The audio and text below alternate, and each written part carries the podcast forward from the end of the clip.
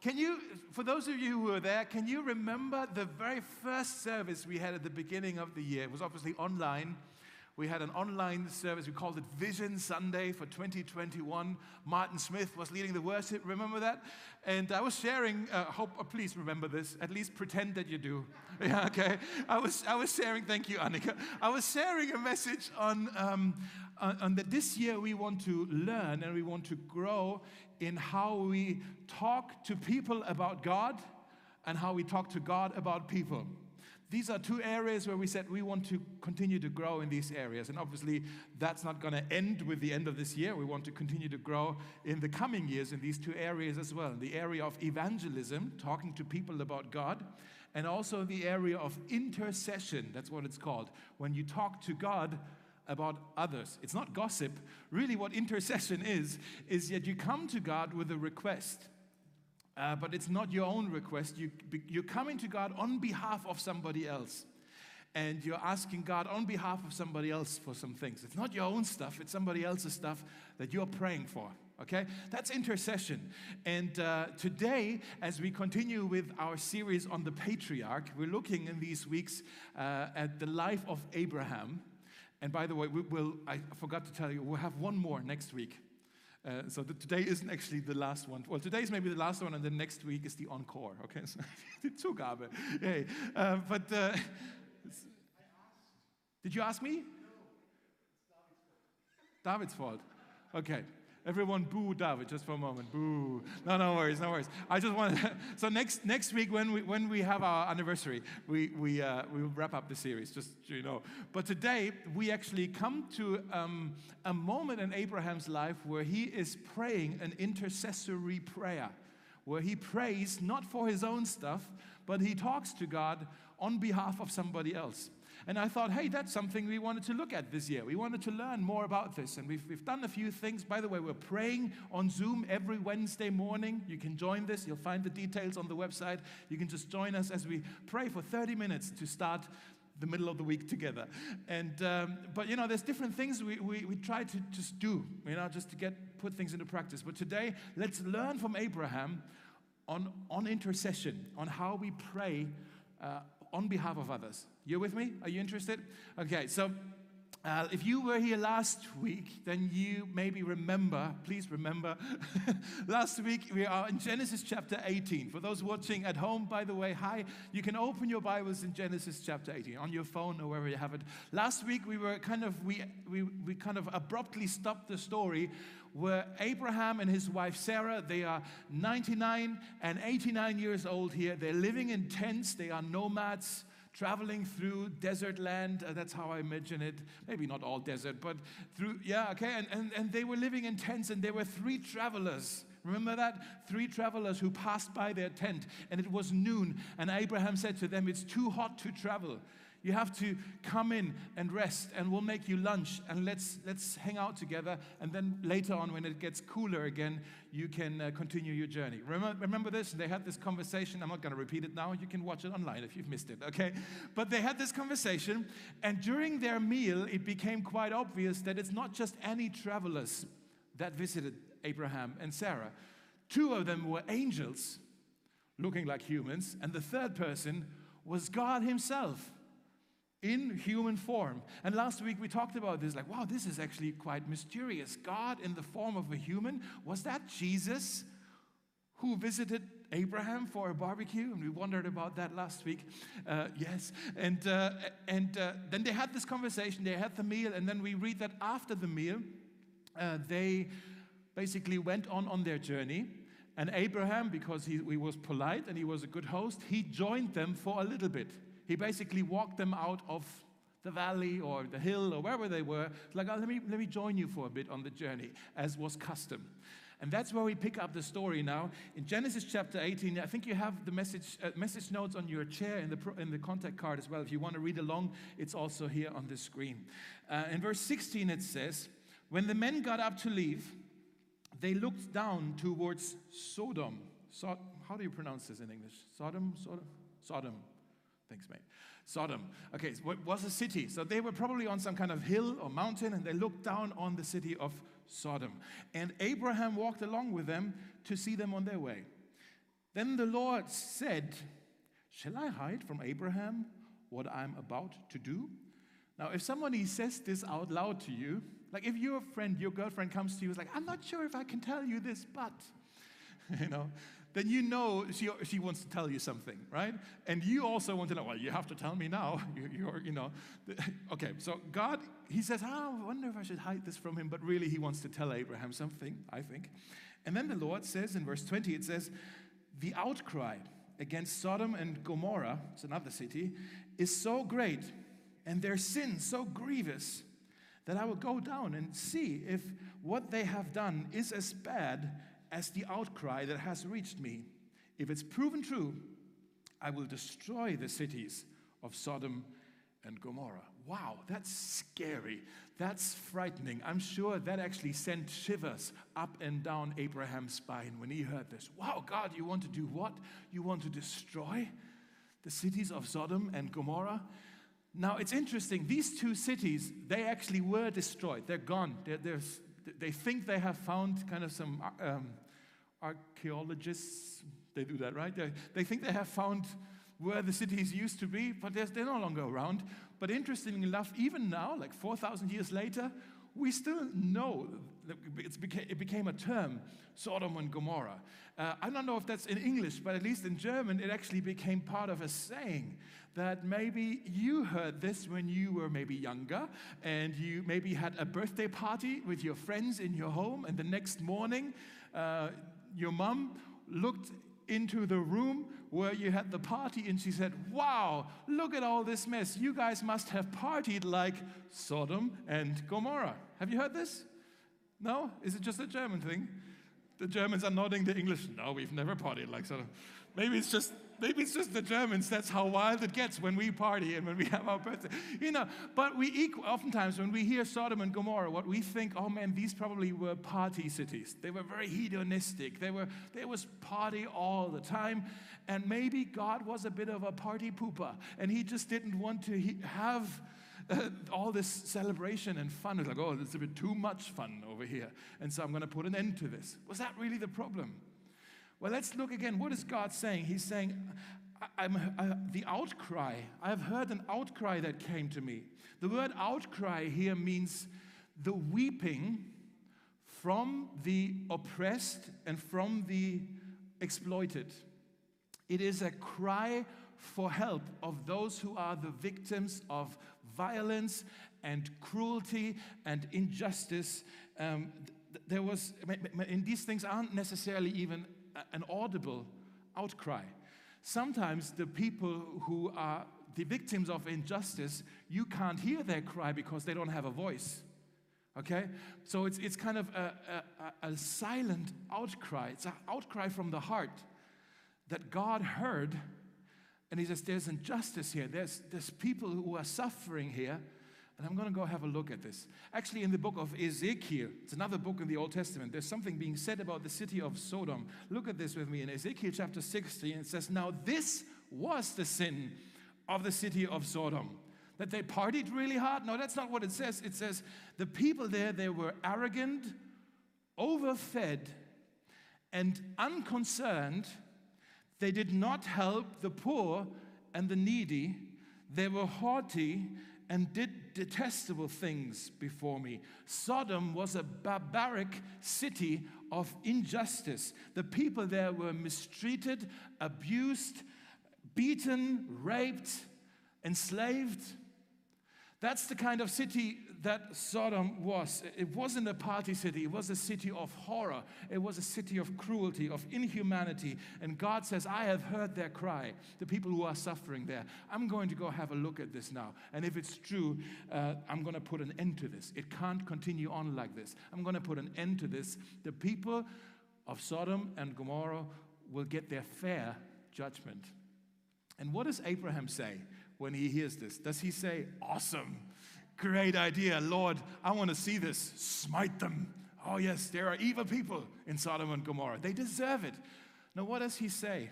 Look at this in uh, verse 23 uh, to like 26. Let's read this. Then Abraham approached him and said, Will you, Lord, sweep away innocent people along with those who are evil? What if, he's asking a what if question, what if there are 50 righteous people in the city? Will you then still destroy it if there are 50 righteous people there? Will you not spare the place for the sake of the 50 righteous people in it?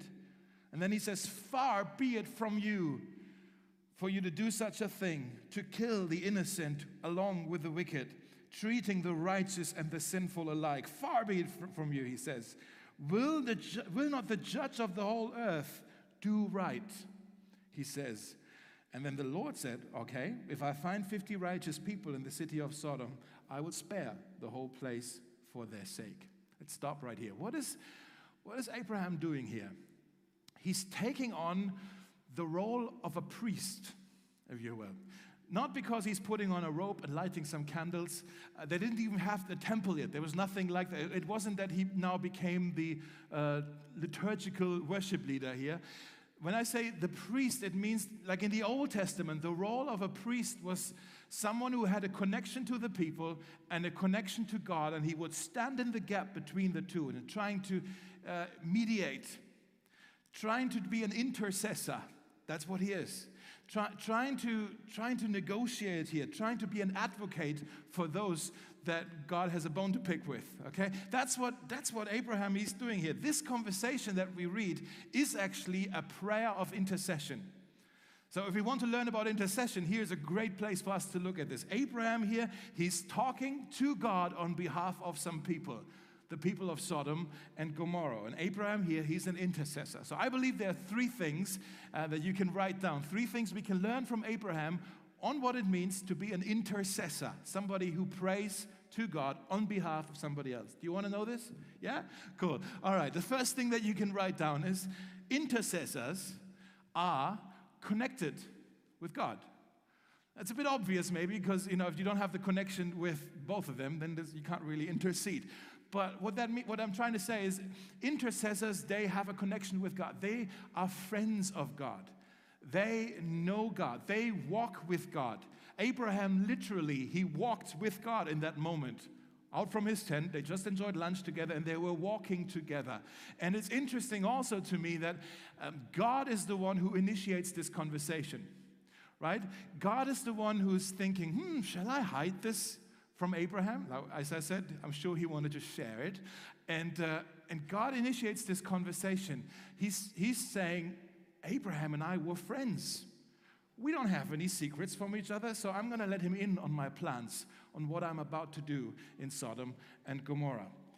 And uh, that's what I'm trying to say. Intercessors, they are close to God's heart, they are connected to Him, they, they know what He's up to. And not just they know what He's up to, they also know what He's like. Intercessors don't just know what He's up to, they also know what God is like when it's, I think it's incredible. God, Abraham, he prays, Lord, you want to destroy them all? That sounds nothing like you, God. That's not like you. I, I, have, I don't know you like this. You're not a God who does these kinds of things. I know you as a God who is righteous. He actually says, like, you're a righteous God. You're a fair judge. I don't think that would be fair if you were to do it. He says twice, he says to you, he says to God, far be it from you that you would do such a thing, that you would kill the innocent. That's nothing like you, God. You're not like this. What is Abraham doing here? He's, he's uh, appealing to God's character. Intercessors, they know how to appeal to God's character because they know what He's like. And so he's appealing to his character. He says, No, God, you're a righteous God. You're a fair judge. You're a God of mercy. You're a God of goodness. And you're a God who never changes. So you're not going to change today, are you? That would be quite unlike you. That would be quite out of character for you. He's appealing to his character. I think God loves it when in our prayers and in, in our intercession, when we remind him of who he is. Not because he's so forgetful, but because we are so forgetful. And, uh, and he, he, he likes it when we remind him and when we remind ourselves. My mic is really off, isn't it? Can you hear me? Yeah. So when we remind, when we remind, uh, uh, we remind God who He is. So when, when you pray for somebody else, you can appeal to God's character, and on the basis of that, you can make a request. For example, God, you are a healer. I'm praying because you are a healer. I'm coming to you and I'm praying that you would heal her with her illness. Or God, you are a provider. He has a job interview this week. Lord, would you provide? Would, would he get the job? Would you do this? I'm appealing to your character. You're God who provides. Maybe that's a bit too aggressive. Maybe you're saying, I can't pray like this. I've never prayed like this before. But I think Abraham gives us permission to appeal to God's character here. Uh, to come to God and say, God, you are a rescuer, a deliverer. You can help him to get out of this addiction that he has. God, you are. Uh, you are a comforter. You can see her broken heart. She's grieving. You can, you can mend her heart back together. God, you are wisdom. You can help him with this situation. You see, people who intercede, they, they appeal to who God is. Does that make sense? I think that's, that's what Abraham was doing here. They, the intercessors, they know God, they are connected to his, to his heart, they, they walk close with him, they know what he's up to, they know what he's like. And the good thing is, God doesn't hide from us. If you want to get to know God more, you can. The Bible in 2 Peter, it says, grow in the grace and knowledge of the Lord. You can grow in what you know about God. You can grow in your knowledge of God. That's a, that's a wonderful invitation, I think, for any one of us. Because maybe you're saying, well, I don't know how to intercede. I don't know God. I don't know God well enough. Well, you can get to know Him, okay? So that's the first thing. Intercessors are connected to God's heart. The second thing, if you want to write this down, intercessors are concerned about others. Intercessors are concerned about others. It's also a bit obvious, just like I said, there's the connection here. Abraham, he didn't come to God with his own kind of grocery list. Lord, I need this, Lord, I need this, Lord. I... So many times that's how we pray, isn't it? Lord, I need this apartment. Lord, I need this job. Lord, I need this girlfriend. Lord, I need this. Uh, not me, I'm married, but maybe that's what you're praying. Like, is Jenny here? Like, ooh, you know, Lord, I need this promotion. Lord, I need this, uh, this, this image. Would you give me this? You know, I think intercessors are people who they, they prefer, they pray for themselves too, but they prefer to pray about the stuff of other people. They very rarely pray for themselves. Abraham here, he's coming to God, praying for the people of Sodom and Gomorrah, and that is really remarkable because you must know that the people of Sodom and Gomorrah, uh, Gomorrah were enemies of Abraham. They actually had arguments with each other. They had fights with each other. They were fighting each other. That, that, it's remarkable that Abraham here, he's praying for his friends, uh, for, not for his friends, for his enemies. He's deeply concerned for his, for his enemies. Some of you may be thinking, well, I know the story. I know the nephew of Abraham. He lived in Sodom, Lot. Maybe you've heard this name, the nephew, uh, and he had family there, and this entire family they lived in Sodom. And maybe you're saying, well, he, he prayed for Sodom, but really he just prayed for the safety of his nephew. And I'm sure Abraham thought of Lot when he was thinking of the destruction that was coming to the city. But it's interesting that he never mentions his name in the prayer. He could have said, Yes, Lord, the people there deserve judgment. They're evil people. I'm a victim of this. You, are right to judge them. Uh, but can I ask you a favor? Could you get the family of my nephew? Could you just save them and get them out? And then nuke them. Go ahead. You know? That's not how he prayed. He, pr- he didn't pray for Lot's safety, he prayed for the entire city to be spared. These evil people that had a grudge against him, he prayed that they would be spared. Now, all of us in our lives, I think we have people, if we're really honest, we have people in our lives that are uh, annoying to us, that we just don't like very much. Don't look at them right now. I hope they're not in the room. Okay, just some people that, that we just don't get, get along. Maybe even people who want to do us harm. I think if we, if we, maybe you're thinking of that person right now. I want to ask you have you ever prayed for that person? The, the neighbor in your building who's just so annoyed with you whenever he sees you, it seems. Or maybe your coworker who seems to be jealous of you. Or your boss who's being very difficult. Or maybe you have an uncle who always wants to get into arguments about money or whatever. You know, there's people in our lives that just make life difficult. I wonder, have you ever prayed for them? I think we can learn from Abraham. Abraham, he's, he's interceding for his enemies here. It's remarkable. Uh, the third thing, if you want to write this down, is intercessors are constant in prayer. They are constant in prayer. So we have connected, concerned, constant.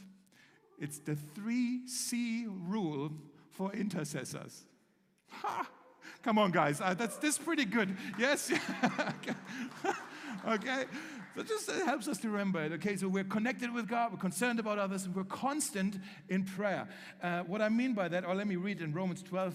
It says, "Rejoice in hope. Be patient in tribulation. Be constant in prayer." For me, that doesn't just mean that we should pray day and night and always kind of have a conversation going with God. It also means to be persistent, to be insisting in prayer. The way Abraham prayed, it's almost outrageously bold, don't you think? The way he prayed here, he tries actually in the following verses, he tries to bargain with God. It's like when you go to a market somewhere in North Africa. I don't know if you've ever been to, like Marrakesh or these kind of places. You want to buy one of those carpets or whatever. Like, you know, you, st- you have to bargain with people. Like, oh, what about this? Can you go down with the price? Ah, make you a good price. You know, these kind of, that's, a, that's what this conversation feels like, that they're kind of going back and forth now and talking about numbers, right? What we read here is Abraham says, hey, what if there are 50 people who are innocent? Would you tolerate the collateral damage of 50 people or or, or not. And, and God says, Well, I would spare them. If there's 50 righteous people there, I would spare the entire city. And then Abraham goes on, Well, what if there's 40? What if there's 30? What if there's 20? And every time God says, Yes, if I find this many people who are innocent, who are righteous in this city, I will spare the entire city. And uh, Abraham, it's interesting, he doesn't take yes for an answer. He always wants to see if God will go down a little bit more. It's always not good enough yet. And for some, again, maybe this is disrespectful. Maybe you're saying, oh, you can't talk to God like this. You shouldn't bargain with God. But I want to suggest to you that Abraham wasn't disrespectful. I think he was very reverent, almost fearful in how he brought about his requests here. But he is constant. He is insisting. He's persistent. He is tenacious. And the more he is, the more he starts to understand things about God that he didn't see before. It's very interesting that, let's just look at this. He doesn't say, he doesn't pray, God, can you not just overlook their sin? Can you not just close your eyes here and not look at this and not let it bother you? Can you maybe uh, tune out your ears so you don't hear the outcry of those who are victims here? Can, can, you, can you overlook this? I know you're a God who loves righteousness and justice, but can you just, just for now, kind of move your sense of justice and righteousness to the side for a bit and just show mercy? That's not what he's praying, is it? He's actually appealing to the righteousness of God. He's saying, God, I love, I know that you love righteousness so much.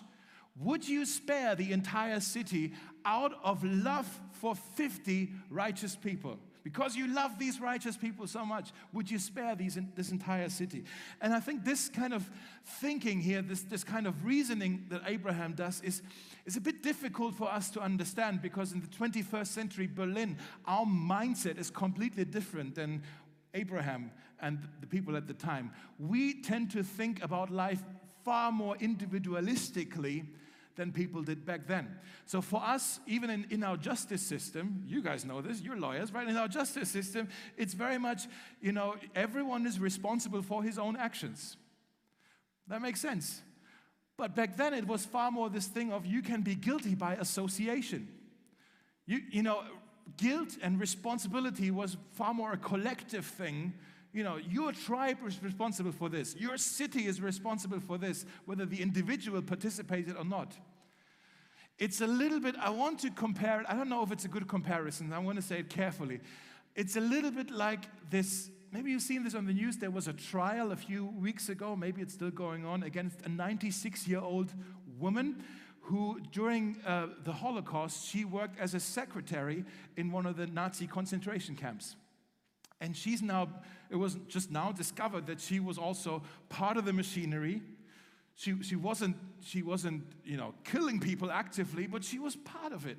And, uh, and there's this big conversation with her. Like, it, you know, oh, is she guilty by association? Or is she kind of like, how active do you have to be to be responsible here. And some saying, oh, you shouldn't judge her. Some think, well, she, she knew what was going on. She didn't stop it. She, she had a role. She participated and maybe was more passive than others. But she is also guilty by association. She also shares a blame here.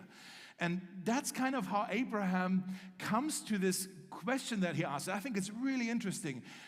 Basically, he's saying if you can be guilty by association, can you also be righteous by association? If you can be guilty by association, can you also be righteous by association? Can the righteousness of those few, or let me say it this way if the guilt of all of these people is also applied or imputed upon these few over here who maybe didn't do a thing, would the reverse also work? That the righteousness of those few can be um, or the, the, blamelessness, the innocence of those who can be imputed upon, um, applied to all these people over here. And it's kind of like, how does it balance out? Abraham is asking, what's stronger here? The, the, the sin, the guilt, or the innocence? The, the, the righteousness of these people, which one is stronger? Which one has more gravity to it? Which one's more contagious? Which one's going to cover the other? That's what he wants to find out.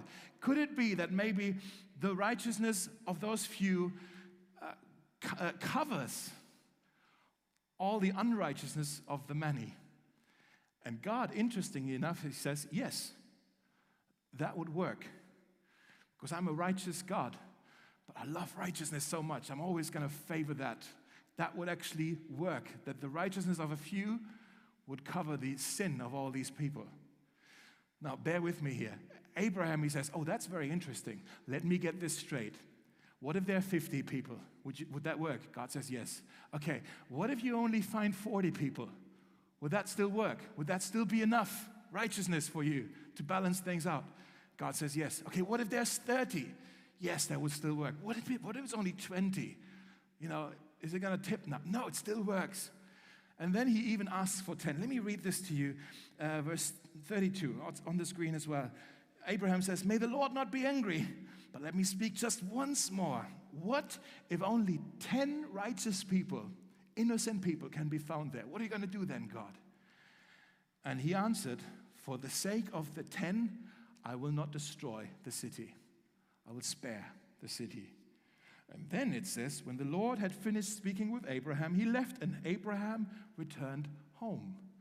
And I don't know about you, how you read this, but at this point I get really frustrated with Abraham because he played this game this whole time now, and now he just goes home. I'm thinking, Abraham, you're stupid. Like you've, you've already bargained God down, bargained him down so much. God is hanging in the ropes here you almost haven't. Like you've built up this whole tension, and now we know this kind of high, you know, grand finale of your of your conversation that's gonna come, and it's the most anticlimactic ending of any story in the Bible. It's like he went home. He didn't ask the one question that we all want him to ask, right? The one question that we hope Abraham asks is when he comes to God and say, "Okay, God, just one more." Even if it's just hypothetical, I need to know this. Just one more. What if you only find one righteous person? Would the righteousness of one cover the sin of all these people over here? And I think God would have said yes, but Abraham didn't ask the question. He just goes home and says, Good night. What an idiot. But, and then it says, God, he left to investigate the cities you can read this for yourself in chapter 19. It's a strange chapter, chapter 19. Maybe you want to read this this afternoon. A lot of stuff happens there. God doesn't find 10 innocent people there. And both cities are doomed and they fall and they're being destroyed. It's a scary, it's a frightening story that, but I want to ask this question why did Abraham not ask this final question about what, what, if, what if there's just one? One righteous person in that city.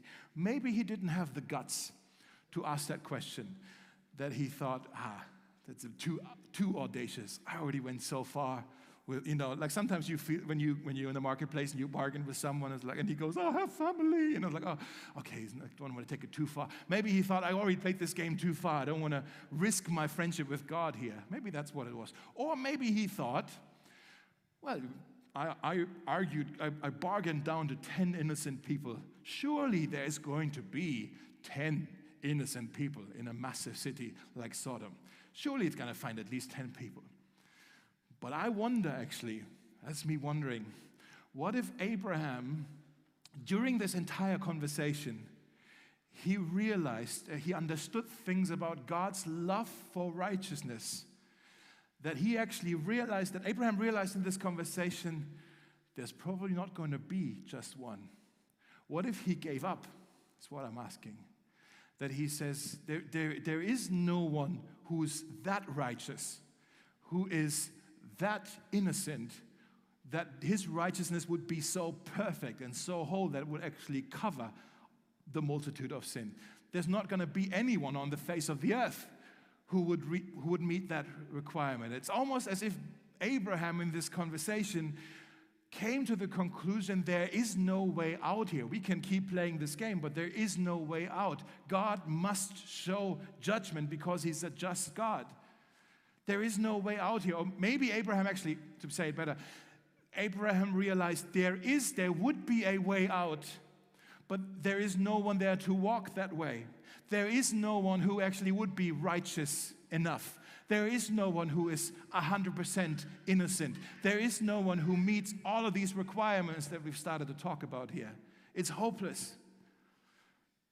Well, let me tell you, centuries later, Someone came who met all the requirements. Someone came to earth who was 100% righteous. Someone came who lived the perfect, sinless, innocent life. Jesus was perfectly righteous. He lived the perfect life that none of us could live, flawless. He was tempted, yes, but he never sinned, never sinned. No guilt in his life. And uh, I mean, today is Reformation Day. Uh, we celebrate that Martin Luther reminded all of us, all of church, that we can be justified by Jesus. What does that mean? The righteousness of Jesus is so perfect, so strong, there's so much gravity to it, it is so contagious that it is strong enough to be applied to everyone. That's how perfect the righteousness of that's how good Jesus actually is. His righteousness is so strong it can be imputed on us. There's a verse in, in 2 Corinthians, uh, it's not here on the screen, I'll just read it. It says, God made him, Jesus, who knew no sin, to be sin or to become sin, so that in him we might become the righteousness of God. Jesus took on our sin. Everything that makes us guilty before God, Jesus took upon himself. And in the great exchange, everything that made him flawless, he is offering to us. He's saying, That can be yours now. It's as if you've never sinned. You are righteous. When God looks at you, he sees me. You are covered in his righteousness. He clothes us in righteousness. That's how he, that's the kind of deal he made with God as the great mediator, as the great intercessor for us. Jesus is an intercessor. Do you know this? Abraham, he prayed for people who probably would have killed him if they could have. Jesus is hanging on the cross and he prayed for people who did kill him. And he prays, Father, forgive them. They know not what they do. Even hanging on the cross, Jesus is an intercessor. He prays for the stuff of other people. He talks to God about others. Um, and the Bible also says, and this is a bit uncomfortable to hear, but the Bible also says that one day there's going to be a judgment day where every human being has to stand before God and give an account. We are accountable to God. And one day there's going to be a judgment day where someone will judge us. I don't know if you know this. Jesus compares this day to the day when Sodom and Gomorrah burned. He says it's going to be a frightening day. But then the good news is also that when you belong to Jesus, when you have received Jesus as your Savior, you have nothing to fear on that day. Because the Bible says there is no condemnation for those who are in Christ Jesus, who are clothed with his righteousness. It's as if you've never sinned at all. The righteousness of one is so strong, it can be imputed, applied to all. And on that day, on that judgment day, Jesus will once again, he will stand in the gap because he has a connection to you, he has a connection to the judge, and he will be the mediator, the high priest, the intercessor. And he will say, I think this is what he's going to say. He says, the, um, the wages of sin, of your sin, is judgment and death. But because I love you so much, I took the liberty to take that judgment upon myself. I did not spare myself so that you can be spared. I was so happy to do it. It is all paid, it is all finished. And, guys, Jesus will say, The judge will now declare you innocent because you are. He's gonna, you have my innocence. It's, that's how you're covered. And that's actually now, that's how justice is being served. That's the right, the righteous way to do it. It's not unjust for God to do this. It's very much justice. It would be unjust if God were to make you pay a second time, even though Jesus already paid the first time. Like, you don't need to pay a second time something that Jesus already covered. Jesus covered it all. And does it make sense? And now it's the just, justice is being served when Jesus, uh, when God, the judge, will say, You're innocent. And let's prepare the adoption papers because you're mine. Welcome to the family. Okay? That's and Jesus, yes, amen. And Jesus, I think he's gonna say on that day, everything that is mine that is your is yours.